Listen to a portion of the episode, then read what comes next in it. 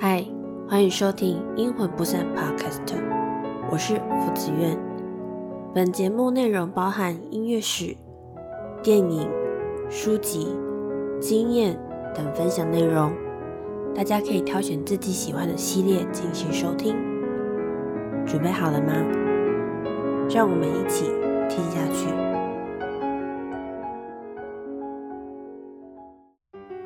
嗨，大家好，我是福子苑。继上一次我们谈到有关巴洛克的建筑，接下来我们今天总共会分三个部分来做跟大家解说巴洛克的历史。我们这一次会从服装，第二个是艺术绘画，第三个则是我们会根据每个地区，比如说英国、西班牙、荷兰等地的巴洛克艺术，他们的表现上面会是如何的展示给世人的面前。那另外呢，我在搜查资料的时候呢，也稍微看到了一个法国延伸出来的洛可可艺术。这两个艺术，呃，我当时在搜寻的时候看着图片，其实这两个艺术的服装风格非常的相像，他们只有差一个很微小的差距，所以其实，在看图片上真的会很容易，不管是巴洛克也好，还是洛可也好，是真的非常不容易分辨出来。那我们话不多说，我们先直接进入到我们的第一个主题，是有关于服装的部分。巴洛克的服装它其实有分为两种，一种是荷兰风格时期跟法国风格时期。法国风格时期也就是我们现在最常见的巴洛克风格。那它主要呢是以缎带的使用为主要的呃设计的款式之一。那它除了缎带之外呢，它还有用蕾丝。那它会编织在它的身上服装，比如说袖口啦，或者是裙摆啊，呃，裙腰之类的位置，然后甚至是领口的部分，它也会做。那我们最常见的法国的巴洛克时期的风格呢，其实大家可以看一下电影叫《玛丽皇后》。这一部电影里面呢，就有非常大量的巴洛克艺术风格的服装展演，以及他们的各种装饰，比如说建筑或者是他们的舞会宴会的假发等等，在《玛丽王后》这个电影里面，其实非常的清楚可以看到当时的巴洛克时期是多么的盛行。那接下来我们会谈到巴洛克艺术风格原本是指十七世纪强调炫耀财富。大量使用贵重材料的建筑风格，也因此牵动了影响到当时的艺术全面性的变革。那巴洛克的字源呢？我们之前也有提到，它是意指变了形的珍珠或是不完全的珍珠，那也是被引用作为脱离规范的形容词。巴洛克虽然承袭了矫饰主义，矫饰主义我们后面还会再稍微提醒一下，但它也淘汰了矫饰主义那些。很暧昧、很松散的形式，矫饰主义它比较范围形容的范围比较广。那由于受到巴洛克艺术风格影响，在西洋的服装史上，甚至用巴洛克风格一词来代称十七世纪的欧洲服装款式。巴洛克的服装，不论是整体造型或是局部装饰，都是以强调身体的曲线、展现个人魅力著称。所以，女性的服饰采用大量的蕾丝花边，或是蓬蓬裙、大圆帽、羽毛、珍珠等，凸显繁复的华丽风格；而男生的造型呢，讲究柔和的整体感，利用大量的丝带以及花边作为装饰，显示宽松自然的剪裁风格。那男装上面呢？男装最大的特点就是大袖子的蕾丝、带马式的靴子，还有羽毛的大帽子跟配件。这个时候的时候盛行马甲，很短很小，有点像是我们那个看西装的西装背心。最突出的呢，就是他们的内衣，被大量的丝带重重的捆捆绑的内衣。一个男人的一件内衣需要一百多米的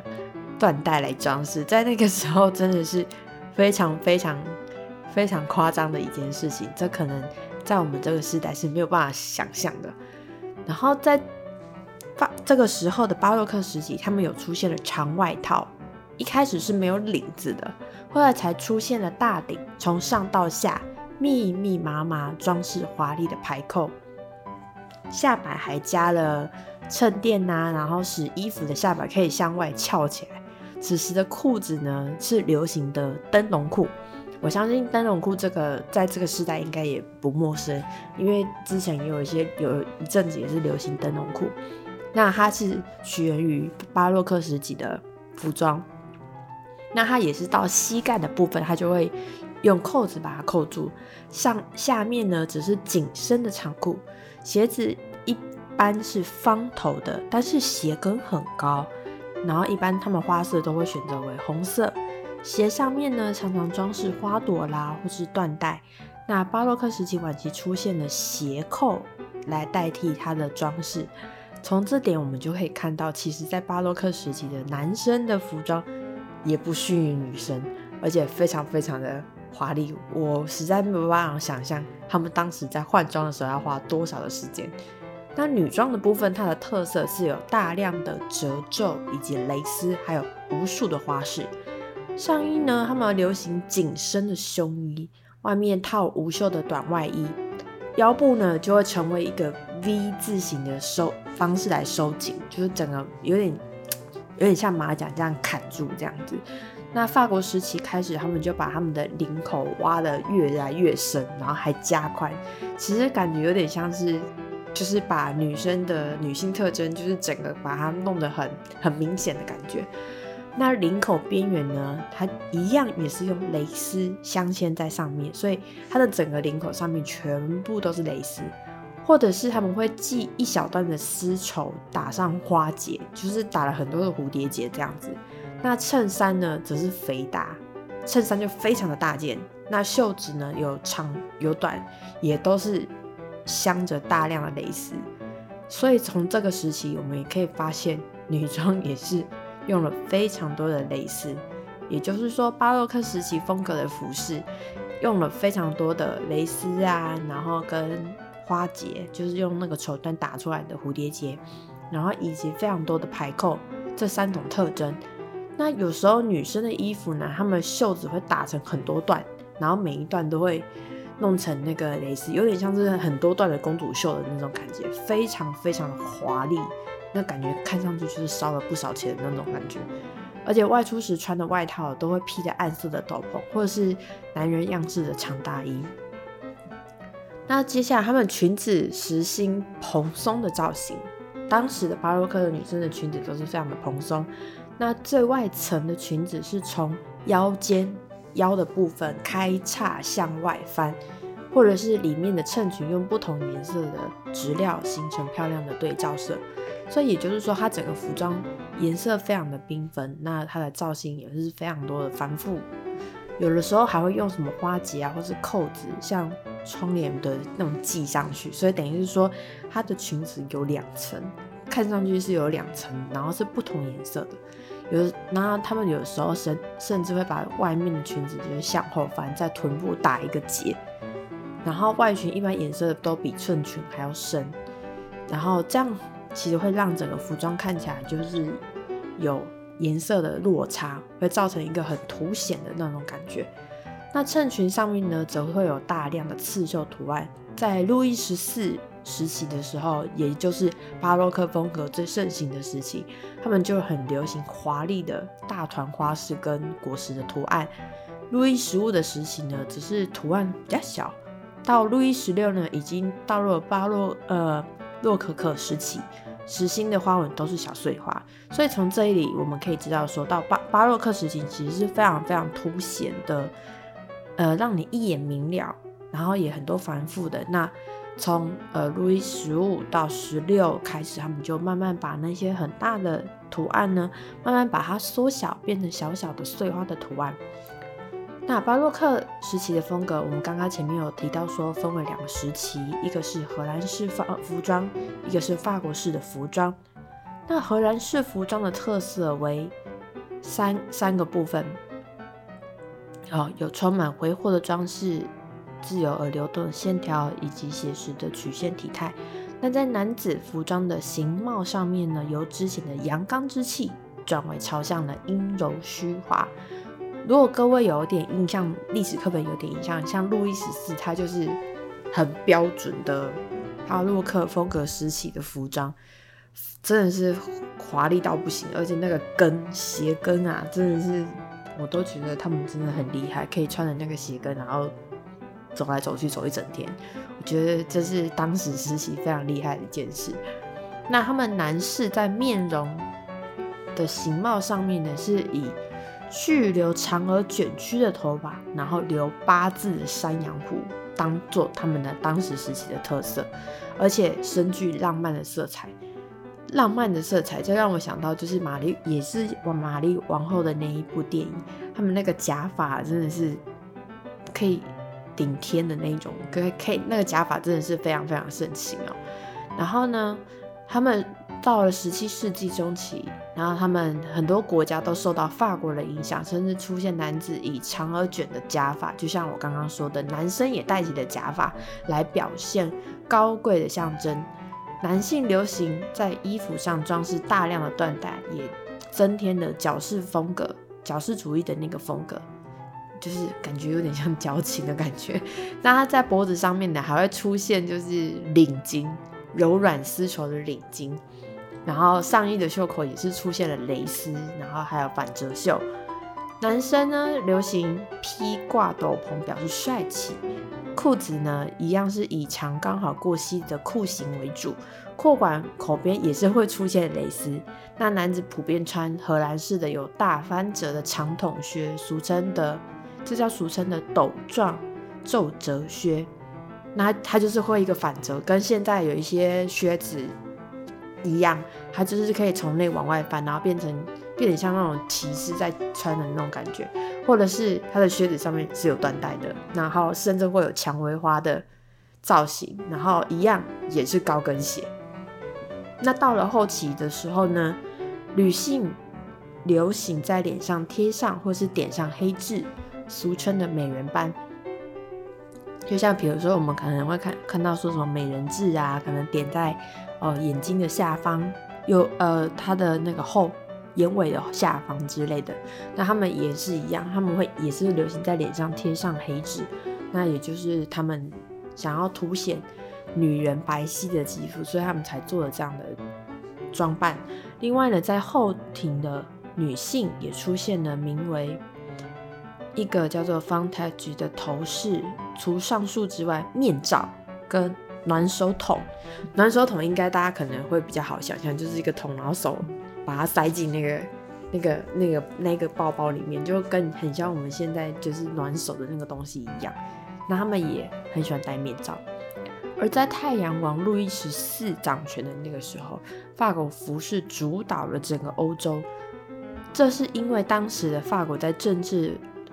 那个涵养文化上面发展都是主流，因此法国服饰就顺理成章的也就成为了整个欧洲的主流。那大概约一千六百七十年都在法国皇家时尚的领导下，从那个时候，欧洲的统治者全部都开始在模仿路易十四，甚至忽略了国与国之间的服装差异，因此法国服装风格变成了国际主流，那也就代表了到当时巴洛克时期的。服装最重要的一个主流。那这个时候呢，男生的帽子则被改为了宽边的帽式，然后还用了鸵鸟羽毛插在那个帽子上面，或者是三角帽，或者是高礼帽这三种的帽型。那原本硬体的皱褶领则开始消消失了，然后就变成软塌领。这个可能就比较专有名词，这个可能。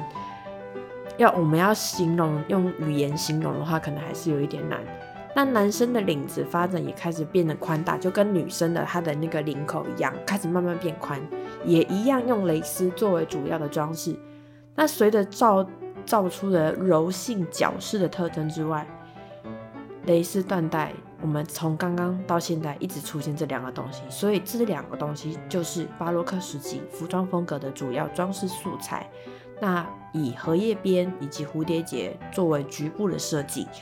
然后胸口跟袖口都有出现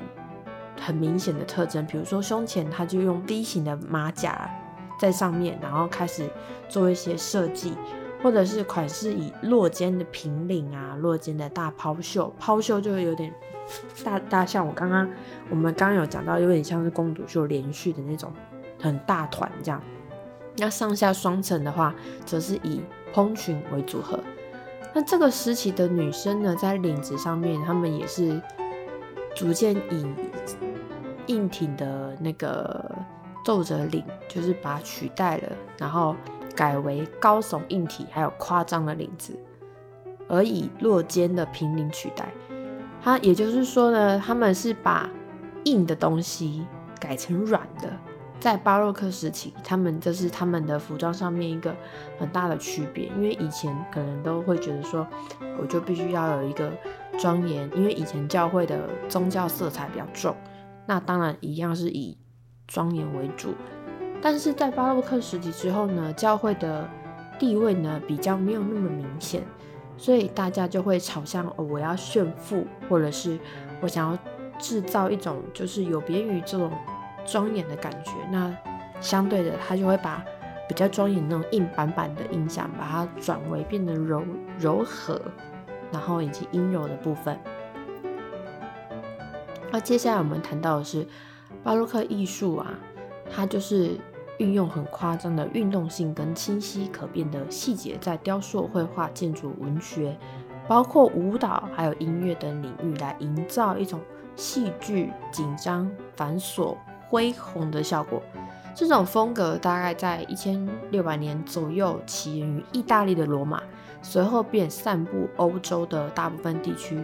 然后再透过法国路易十四那个时候的蓬勃发展，然后导致整个欧洲的主流就是巴洛克艺术的这样夸式的一种风格。那巴洛克风格的流行跟成功与其实还是与罗罗马的天主教教会鼓励还是有一关。为了回应当时兴起的宗教改革，教会在会议上就决定了艺术应当直接充满感情来表达宗教主题。当时的贵族认为，具有戏剧性的巴洛克建筑的艺术是一种能使宾客为之倾倒并表达胜利、权力的一种手段。然后他们，所以他们的建筑就会带有前庭啊、大楼梯、豪华的会客室，就开始慢慢的新建了起来。那这个呢，我们可以去想象一下法国的凡尔赛宫。凡尔赛宫它经历了非常多年的呃修建以及就是新建，那它的很多厅其实都有不太一样的风格，但是它里面也是。有很大一部分的都是巴洛克时期的时候新建出来，所以我们看到的那些照片都是非常的富丽堂皇，就是光一个柱子上面就会雕了非常非常多的什么花呀，然后跟呃什么神话人物啊，或者是一些就是很多跟我们想象中的那种柱子完全不一样，它上面是非常多的雕刻，那这个也是由于矫饰主义，然后以及。巴洛克当时流行的繁琐的原因，所以我们看到当时期的建筑也都是长那个样子，然后连服装也都是非常的夸张，非常夸饰。那绘画的部分呢？巴洛克画家的典型代表是法法兰德斯的鲁本斯、荷兰的维梅尔，还有林布兰；西班牙的维拉斯盖兹，英国的凡戴克。以及意大利的贝尼尼，还有卡拉瓦乔，以及法国的乔治德拉图尔，他们画作人物动也是动态生动，非常的大胆，色彩呢也是很明快，这也是符合巴洛克的一个特色之一。那也强调了光影变化，比文艺复兴的画家还要更强调人文意识。所以这个时期的风格呢，就是我们非常的明显可以看到，它不管是在建筑还是绘画以及服装上面都是凸显了人文主义，就是以人为本的那种概念，所以它会凸显到很多，比如说表情啊，然后它的动态的动作，以及它的光影的部分，或者是人物面部处于高光的状态，然后他们会让跟周围的阴影有强烈的对比，这个是在巴洛克时期非常非常凸显的。那想当然尔，音乐上面也会有非常多的矫饰主义的东西。那音乐的部分呢，我们可以等下一期我们再好好的讨论。那我们现在先讲一下，稍微提一下意大利跟西班牙的巴洛克时期。那第一部分是意大利的巴洛克。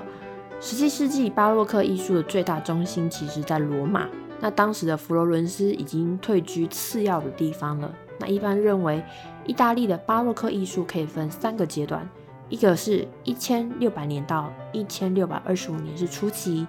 一千六百二十五年到一千六百八十五年是盛期。一千六百八十五到一七五零年是后期。那在意大利巴洛克的初期的时候呢，他们是在克服矫饰主义的倾向，呈现在绘画的发展当中，以意大利画家卡拉瓦乔